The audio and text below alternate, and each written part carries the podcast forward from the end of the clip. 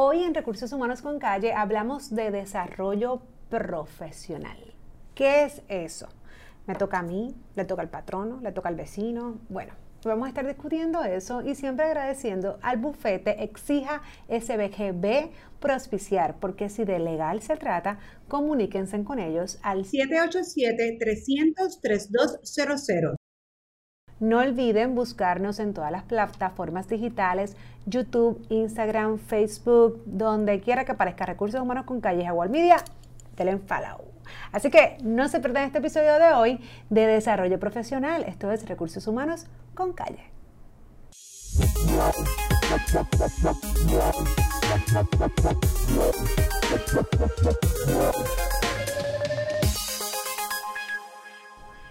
En el episodio de hoy nos acompaña Vanessa Alvarado, quien es la Regional Leader Center of Expertise de Striker. Y quién mejor que ella, que es la encargada de llevar a estos empleados a su máxima potencia, para explicarnos hoy qué es el desarrollo profesional y otras cosas más. Bienvenida, Vanessa. No, gracias, gracias por invitarme. Siempre un placer estar en Recursos Humanos con Calle con Jessica. Gracias, Vanessa. Mira, Vanessa, nosotros escuchamos mucho por ahí desarrollo, desarrollo, y, digo, me encanta el tema. Y en recursos humanos eh, a veces hablamos con los empleados, decimos, no, porque eso te va a desarrollar, pero realmente ¿qué es desarrollo? Porque entonces a veces incluso mandamos a los empleados a un adiestramiento, a una capacitación y te estamos desarrollando. Bueno, cuando yo ¿Hasta, ¿Hasta qué punto? Explícanos eso. Sí, recuerdo, ¿verdad? Remonto 20 años atrás cuando empecé la carrera. Digo, me siento de repente muy... Es que tú empezaste bien joven, bien joven, Desarrollo era tomar un training. Entonces te daban un listado y si tú no me envías a todos estos adiestramientos, pues a mí no me desarrollan. Entonces yo creo que con los años hemos aprendido a realmente identificar qué es desarrollo correctamente, porque a tu punto Muchas veces pensamos, desarrollo es que me envíen a un training y no. La realidad es que los estudios nos demuestran el tomar un adiestramiento tiene un impacto de un 10% en tu desarrollo, un 10%. Y un ejemplo que yo le digo bien sencillo a muchas de las personas que me piden eh, que coaching de carrera, eh, un tema que mucha gente pide coaching y coaching ejecutivo es yo quiero ser una persona con mucha presencia ejecutiva y tener una, habilidad de presentación de alto impacto. Y eso es algo que ¿verdad? lo vemos mucho, el tema de influencia y presencia ejecutiva. Y yo le digo, bueno, un taller sería espectacular con los fundamentos básicos, pero tú tomar un taller solito con todos los elementos no te va a ser el mejor presentador. ¿Qué te hace el mejor presentador? ¿Qué desarrolla realmente tu presencia? Sí está espectacular que tomes un taller, que tengas las herramientas básicas, las tendencias, los, elementos, pero lo que te hace realmente un presentador es que tú te expongas, que tengas la experiencia, que te des la oportunidad de pararte al frente de un grupo, de preparar presentaciones de alto impacto y algo bien importante, que tengas personas que te den feedback. Y entonces ese elemento de tener un mentor, un coach, una persona que sea lo que le llamamos el, accountability partner, ¿verdad? Ese, ese compañero que tiene un valor en ti, que te va a dar feedback constante cada vez que tú te presentas, es esa combinación perfecta de, de sí un adiestramiento que puede ser hasta autoestudio Hoy en día es tanta información que tú puedes tomar. Bueno, ¿cuántas personas no aprenden con recursos humanos con calle? Porque se conectan. entonces ahí tienen el 10%. es la realidad. Muchas personas aprenden con tus cursos, entonces ahí tienen el 10%, pero no es hasta que aprenden estos conceptos y luego lo ponen en práctica. Correcto. Un experto le da feedback y eso es elemento, ¿verdad? Que haces tú, como, como hablamos en coaching, lo que es tu diseño de acción, lo que es tu plan, ¿no? Entonces, yo, mira a ver si tú concuerdas conmigo, Vanessa, porque cuando hablamos de desarrollo, y quiero, quiero seguir con la palabra, porque algo que, incluso yo le comento a mis clientes, mira, yo puedo trabajar ese tema y, y van a salir pompeados, todo es bello, pero si no hay una continuidad, eso se va a perder, porque esa es la realidad. Entonces yo, yo a veces hago esta comparación, no, esta analogía que digo, bueno, cuando uno es bebé, que hablamos de desarrollo, del desarrollo de las destrezas motoras, del desarrollo emocional, del desarrollo de conciencia, este, lo que es cognitivo, entre otras cosas. Eso no pasa en un día. Uno va creando y precisamente adoptando conceptos y conocimientos para luego entonces irlos ejecutando, las vivencias, las experiencias. Es un, e, es un resumen, un conglomerado de muchos factores que hacen que una persona se desarrolle. Desde el punto de vista general, ¿no? Personal, como dije, eh, desde que eres un niño hasta que te vas convirtiendo en adolescente y adulto, y lo mismo pasa en la carrera profesional. O sea que yo irme a, desarrollando conlleva muchas cosas. Así que sacando, en, digo, y voy a hacer un paréntesis, porque también a veces decimos, no, que es que lo voy a enviar a este taller, y el taller es de cumplimiento, te toca, ¿entiendes? Porque la ley lo requiere. Entonces no son desarrollo, o no se considerarían para el tema que estamos hablando hoy, porque si OCHA te exige 30 horas de OCHA, tienes que darle las 30 horas de OCHA. Eh, eh, que ese no es el tema que estamos hablando de talleres. Pero más allá entonces de definir este taller, eh, cuando ¿O quién debe ser la responsable del desarrollo profesional? Yo como empleado, yo como persona, aunque no me vean, y digo no me vean pues porque a veces pasa, o yo pienso que no me ven en la empresa. O debe ser ese líder que quiere llevar a esa persona a, más allá, a, a, maximizar, a potenciar su talento. ¿Quién es el responsable de realmente ese desarrollo profesional? Pues esa es una pregunta bien común que vemos constantemente, inclusive de, de parte de los empleados, de los líderes y las organizaciones. Y lo que hemos visto a través de los años, e inclusive en muchos estudios, es que el empleado es el, el, el ultimate responsible, o sea, esa persona responsable de su desarrollo, de tu carrera, tú como persona. Mientras más apoderado tú te sientas, mientras más apasionado tú te sientas de tu desarrollo, más efectivo vas a ser. En los elementos perfectos es donde yo tengo una pasión por mi desarrollo, eh, estoy apoderado, estoy claro, pero tengo un sistema de apoyo. Entonces, organizaciones mejores en su clase se aseguran de, sí, vamos a dar el apoderamiento, vamos a crear un ambiente y una cultura de alto desarrollo, pero también le vamos a decir a ese líder y vamos a adiestrar a ese líder y vamos a crear una cultura para que el líder sienta la responsabilidad de darle verdad ese apoyo y que recursos humanos a su vez, que le llamamos el copiloto perfecto en el proceso, le ofrezca esas herramientas al líder para que pueda darle la dirección perfecta. Entonces mira cómo, yo lo veo. un ejemplo bien sencillo, quien no conoce a Michael Phelps, que es uno de los medallistas Este, más conocidos en la Olimpiada, él, a lo mejor alguien vio un talento sin lugar a duda, y pudimos haber enviado a Michael Phelps a una clase de natación. No es sino su pasión, su deseo. Él definitivamente tomó ciertos cursos, ciertas técnicas, pero el lanzarse, ese deseo, esa pasión que él tenía, el tener personas dándole feedback, ¿verdad? Pero es esa, esa combinación que empieza por ti.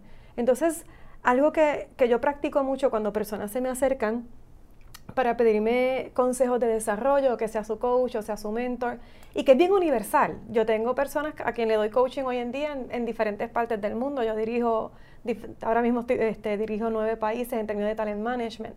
Entonces, algo que veo que es bien universal es cómo yo me aseguro que esta persona, yo le ayudo a entender qué le apasiona, qué le gusta, qué yo quiero ser, que no tiene que ver necesariamente con título, no tiene que ver con dinero ni con estatus, es qué impacto tú quieres hacer en el mundo, que a la misma vez te hace feliz para que tú digas, yo quiero ser el mejor del mundo en eso.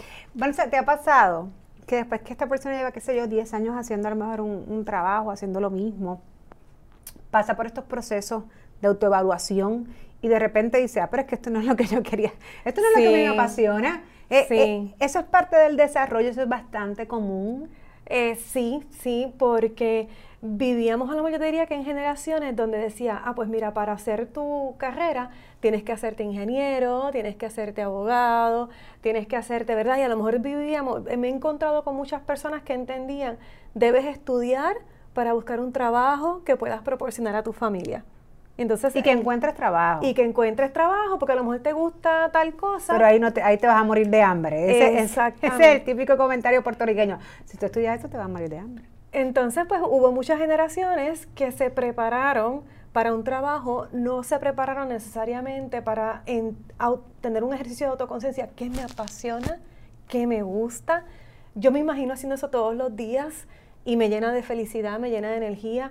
Yo creo que las nuevas generaciones eh, de hecho, hay un estudio de Gallup donde nos dice que lo que las generaciones están buscando hoy y la razón principal por la cual se quedan en las organizaciones es oportunidades de desarrollo que me permitan eh, hacer ese ejercicio de autoconciencia, entender qué me apasiona y yo poder ser lo mejor de mí mismo en algo que me hace feliz.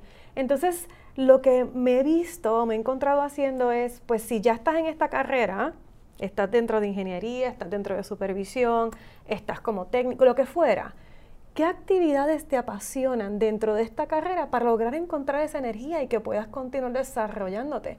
Porque eso es un elemento, lo que acabas de mencionar, pero otro elemento bien importante que estamos viendo es que las organizaciones ya son más, más flat, más lineales. Ya no vemos estas organizaciones con 50 niveles, el director, casi director, menos director, no. Entonces, como son más flat, estamos viendo, y, es una buena práctica, porque quieren organizaciones que sean más rápidas, más ágiles, más reconfigurables, pues no tenemos 50 niveles, pues los desarrollos no necesariamente son para arriba, sino son en experiencia, en proyectos, y entonces estamos viendo que las personas dicen, pues ya yo entiendo que antes era una escalera de crecer y desarrollarse, ahora no, ahora es toda una pared para tú desarrollarte en diferentes experiencias, ¿cómo yo me aseguro que estoy eh, definitivamente eh, invirtiendo mi tiempo en algo que me apasione, me haga feliz y pueda dar lo mejor de mí. Vanessa, la, eh, obviamente nosotros tenemos que atender nuestros valores, nuestras creencias, lo que nosotros queremos, lo que realmente nos hace sentir, como bien mencionas, motivados, satisfechos, felices. Pero hay unas realidades y hay unas necesidades organizacionales que tú como experta en, en este tema de precisamente de desarrollo de identificar talentos, ¿cuáles tú dirías que son esas competencias? Que, por ejemplo, si yo, hablando, pasando esa responsabilidad al empleado, ¿no? Que es la persona que, valga la redundancia, que es el responsable de cada día ser mejor, de desarrollarse, etcétera. Yo elegí ya lo que yo quiero.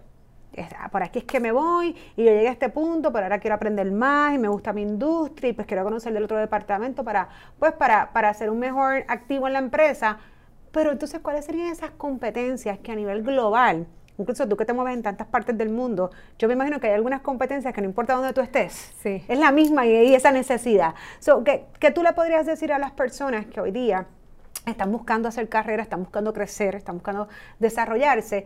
¿Qué competencias deberían prestar atención? y, educarlas, porque hay unas a veces hablamos, pensamos que pues el que no es empático no va a ser empático nunca, el que el que no tiene muchas muy buenas relaciones interpersonales no las va a tener nunca. La realidad es que todo esto se educa, todo esto se desarrolla, si hay la capacidad para hacerlo, así que no nos podemos poner esa cruz de que esto no va a pasar y son competencias que se están utilizando y que se están buscando en los empleados hoy día. Sí, y son universales y yo te diría que fíjate, es, es es más fácil decir, no es que no me gusta trabajar con la gente, cuando yo te puedo decir con total certeza, digo, a menos que tengas una condición ¿verdad? psicológica, pero eh, una situación, una condición mental, pero todo ser humano tiene la capacidad de desarrollarse. Lo que pasa es que van a haber unos elementos, unas competencias que te saldrán naturales, que es un talento natural, y otras requieren más esfuerzo. Pero destrezas o competencias que yo te puedo decir que universalmente, consistentemente vemos una necesidad de desarrollo independientemente del rol, eh, es la inteligencia emocional, esa autoconciencia, ese autocontrol, esa capacidad de tener conciencia social y conectar con las otras personas, eh, la capacidad de, de dar un feedback y un coaching, porque la realidad es que todo el mundo tiene la capacidad de desarrollar esas destrezas de coaching. Y yo me sorprendo cómo a veces hasta los padres no se dan cuenta que ellos pueden ser los coaches de sus hijos o compañeros en la iglesia. Ellos están haciendo coaching a, sus compañeros, no importa ¿verdad? el tipo de, iglesia que vayan. O sea que eso es una destreza sumamente poderosa. Veo coaches naturales todos los días en, las escuelas, en las iglesias, en las comunidades. Y la gente no se da cuenta cuán poderoso puede ser en el mundo de trabajo. Otro elemento bien importante que estoy viendo muchísimo es la capacidad de influenciar sin autoridad. Porque hoy en día no podemos mover nada si nosotros no estamos consistentemente buscando la manera de influenciar a otro de una manera positiva, ¿verdad? ya, eh, concluyendo que de una manera positiva. Pero de los talleres que yo más viajo el mundo, influencia sin autoridad, coaching, feedback, lo básico de inteligencia emocional, manejo de conflicto. Y uno que yo te diría que, hemos visto mucho en Puerto Rico el impacto, inclusive en las últimas situaciones, es resiliencia. que tú tengas esa capacidad de independientemente del reto tan difícil que se nos presentan, nos podemos Nosotros estamos graduados. Oh, sí. sí. que eso, eso te iba a preguntar. Este, Puerto Rico es un país que se educa. Puerto Rico es un país que tiene a pesar de, ¿verdad? de las cosas que, que, podamos leer en la prensa, de las situaciones políticas, entre otras cosas, la realidad es que tenemos mucha accesibilidad a educación. Oh, sí. Esa es la realidad cuando nos comparamos incluso con otros países y, incluso con los Estados Unidos, donde la educación es tan cara. Eh, eh, así que tomando eso en consideración, que es un país educado, ¿no? un país que le gusta, le gusta progresar, eh, yo creo que algo que mencionaste, ¿no? Que, que, sí, pues nos distingue, que de igual forma en otras partes del mundo también han, tenido, sus desastres. Nosotros pues hemos venido bastante reciente con situaciones que han sido, ¿verdad? Que nos han afectado, sobre todo emocional, ¿verdad? Y mentalmente. Pero eso construye, así que eso nos construye, construye un Puerto Rico, construye unos perfiles diferentes.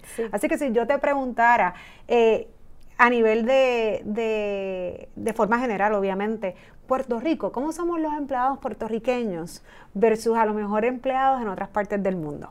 Pues yo te tengo que decir que yo vivo sumamente orgullosa del talento puertorriqueño. Veo todos los días cómo en organizaciones en diferentes partes del mundo valoran el conocimiento nuestro. Eh, yo tengo muchos compañeros que han sido exportados, lo cual me llena de orgullo porque hay personas que piensan, ay, Puerto Rico se está vaciando, estamos dejando ir el talento. Y yo lo veo diferente. Yo, yo, obviamente, si hay uno, me ocupa que nosotros, ¿verdad?, tengamos eh, empleos competitivos para nuestro talento y nuestra gente y la gente pueda crecer aquí. Pero me llena de orgullo yo tener embajadores hoy por hoy en China, en, España, en todos los lugares de Estados Unidos, en Centroamérica, porque esa persona, muchas veces, si no la gran mayoría que nosotros exportamos, yo veo cómo se destacan. Sí, es como decir que Ricky Martin este nada más se queda haciendo patronales. Yo me siento orgullosa cuando escucho que una persona eh, del carácter que sea, ya sea atleta, sea artista, lo que fuese, pues está representando nuestra bandera en cualquier parte del mundo. Claro, que hay, hay unos elementos que a veces hay que tomar en consideración porque la razón de, de, algunos, de algunos empleados en Puerto Rico irse de la isla no es necesariamente una oportunidad de crecimiento o necesariamente profesional, es que hay ciertas circunstancias que los han obligado, eso yo creo que sí es la crítica de algunas otras personas, pero sí en ese caso me sentiría súper orgullosa que hay un puertorriqueño, bueno, recientemente salió alguien de la NASA, sí. Eh, eh, y han salido muchísimas más que digan, ah, mira, es un puertorriqueño. Claro que, a uno se le, se le, llena, como digo yo, el, pecho este de pavo, ¿no? Como dicen por ahí. Eh, porque definitivamente, pues mira, eso significa que estamos haciendo buenos talentos, que de aquí está saliendo buena gente. Y, y, sí, yo lo he escuchado y lo he escuchado incluso también en Estados Unidos sobre, sobre qué los talentos de Puerto Rico, pues tienen muchas cosas buenas y, sobre todo también el idioma, que a veces se pueden defender en dos idiomas este, que están catalogados sobre los más, más, más hablados en el mundo, que esto también tiene mucho que ver. Así que yo, al contrario, pienso que, se tienen que poner las pilas, empezar a competir para entonces tratar de, que no se nos vayan, porque definitivamente hacemos buenos talentos. Claro. Y yo creo que tenemos algo también muy peculiar en nuestra personalidad. Sí. somos personas, y, y, tú, y tú déjame saber en tu experiencia, pero yo creo que somos personas que nos podemos adaptar bastante fácil a los cambios, eh, eh, porque culturalmente hablando es difícil. Es difícil cuando incluso nosotros acá en Puerto Rico trabajamos con personas extranjeras, eh, que hay tanto choque cultural. y nosotros, pues, yo he visto personas, ¿verdad? En mi experiencia, que es menor que la tuya, pero que si hay otros países, claro, hay otros países que son bien diferentes y siempre es un, es un choque en esos primeros años, lo que fuese, pero lo pueden manejar. Tienen la fortaleza para poder manejar esos cambios. Bueno, y, yo te diría que estoy de acuerdo contigo. Es que en resumen, mira, el puertorriqueño a tu punto tiene la, ventaja increíble de que es completamente bilingüe. La gran mayoría de nuestros profesionales a nivel profesional completamente bilingüe. Si te pones a comparar con la nación americana, o sea, el típico americano, lo que te habla es un idioma. O sea, que ya nosotros competimos increíblemente nada más con el idioma. E inclusive si vas a Latinoamérica, todo Sudamérica, la gran mayoría no te habla dos idiomas. Eh, si vas a Brasil inclusive, ¿verdad? Cuando ellos tienen alrededor todo en español versus en, Europa, ¿verdad? Que, que, tú ves la, la, gran mayoría te habla al menos dos, tres, cuatro idiomas. Así que en la parte del idioma, altamente educado, Aquí tú no tienes que ser una persona de altos recursos para tener una maestría. Vamos a hablar claro. Es increíble cómo tú vas a las operaciones de manufactura en Puerto Rico y te encuentras una cantidad de personas con bachillerato y con maestría. Eso es impresionante. Eh, pero somos apasionados y somos personas que nos entregamos. Entonces, eso que tú mencionas yo lo veo porque nos apasiona tanto hacer el bien, nos apasiona tanto trabajar bien, que cuando vamos a un lugar, si vemos unos retos, es nuestra pasión de entregar un trabajo de calidad que nos va a buscar, ¿verdad? nos va a ayudar a ser resilientes, adaptarnos y, al final del día, ¿verdad? ser un buen ejemplo, ¿verdad? O una persona que, represente muy bien el, el país. Bueno, Vanessa, no me quiero ir sin antes darle cinco consejos. Cinco tips. Yo soy un empleado y yo quiero llegar, yo quiero llegar a ser más allá. Y más allá no necesariamente tiene que ser el presidente, más allá no tiene que ser el gerente, más allá es yo sentirme bien conmigo mismo, que tengo el conocimiento que quería tener. Eh, más allá puede ser el gerente, más allá puede ser un empresario. ¿Qué yo tengo que tomar en consideración para llegar a más allá? Yo te diría que la, para mí la fórmula perfecta es que te hagas dueño de tu desarrollo, que no esperes por nadie, que te dé la oportunidad de identificar qué me apasiona, cuál es el impacto que yo quiero hacer en el mundo profesional, en mi vida personal. Y entonces, una vez yo identifique eso, puedo hoy en día el acceso a la información que hay hoy en día, ya hubiese yo querido que hubiera estado cuando era estudiante, que yo tenía que, ay Dios mío, me siento de repente bien vieja, pero que si la, entre... De tenías que ir a la biblioteca, punto. si no, no, había forma. Tenías que ir hasta, hasta la biblioteca, biblioteca y buscar y pedirle a la gente que te bajara unas cosas. Y No, ahora tú buscas el internet. Bueno, yo misma, como yo tengo que viajar el mundo, dar talleres, yo tengo que estudiar todas las semanas, todos los días, mi esposo me dice a veces, Vanessa, pero ese taller lo has dado 10 veces, 10 veces lo quiero hacer mejor. Pero la información está ahí, así que por favor, vamos a educarnos. Y una vez nos eduquemos, una práctica espectacular, identifica mentors, identifica personas que tú admires, no personas perfectas, porque no existen personas perfectas. Identifica a alguien que tú admires, que tenga algo que tú quieras mejorar, que quiera ser mejor y entonces trata de aprender, trata de identificar personas que te ayuden, que te den feedback. En las buenas, en las malas, el feedback bonito y el que no nos gusta escuchar también porque nos hace mejor. Y entonces vamos a dar el, paso. Algo que Puerto Rico tiene ahora mismo, que yo admiro muchísimo, son los empresarios. Y te voy a usar a ti de ejemplo, ¿verdad, Jessica? Aquí ella, ahora mismo tú has comenzado tu negocio de una manera yo te digo que súper innovadora y yo sé que te va muy bien. Y es por ese espíritu, esa pasión, tú sabías lo que querías, te lanzaste. Y eso es lo que va a hacer que Puerto Rico brille en el futuro. Tenemos que cada vez hacernos, hacernos dueños, exponernos, darnos la oportunidad. Y si por alguna razón algo no sale, mínimo nos llevamos la experiencia. Mínimo nos llevamos esa experiencia y al final del día son esas experiencias los que tienen el mayor impacto en nuestro desarrollo y nos ayuda a identificar qué me sigue apasionando, qué me gusta, qué no me gusta, y por ahí, ¿verdad? Este, con mucho esfuerzo se logran los mejores resultados. Te resumo, identifica los objetivos, identifica lo que quieres, qué es lo que quieres trabajar, esa es mi meta y para allá es que voy.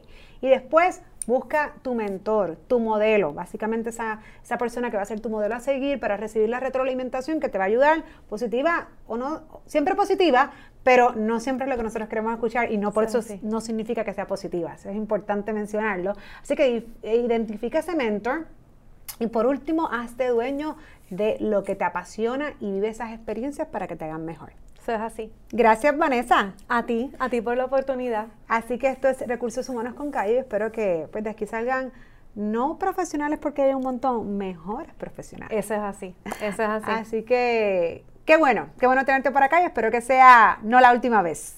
Así será. Recursos Humanos con Calle.